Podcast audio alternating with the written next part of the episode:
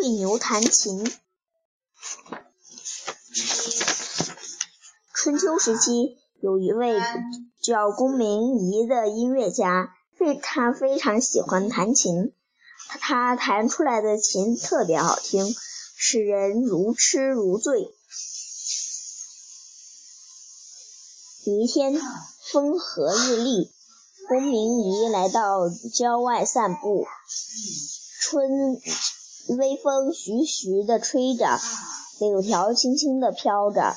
眼前优美的景象让他沉醉，他一时兴致大发，就想弹奏一曲，可是没有听众。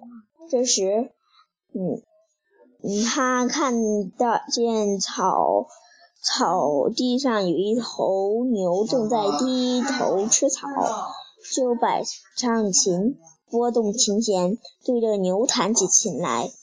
尽管他弹得非常认真，嗯，琴声也十分优美动听，可是那头牛还是一个劲儿的低头吃草，对琴声没有丝毫反应。公明仪又弹了几曲，弹奏了几曲，可是牛仍旧低头，只顾低头吃草，毫不理会。公明仪很是失望。这时，牧童走过来，嗯，对公明仪说：“您不要生气了，不是您的琴弹得不好，而是这些牛根本就不懂你的音乐呀。”公明仪叹了口气，抱着琴回去了。讲完了，再见。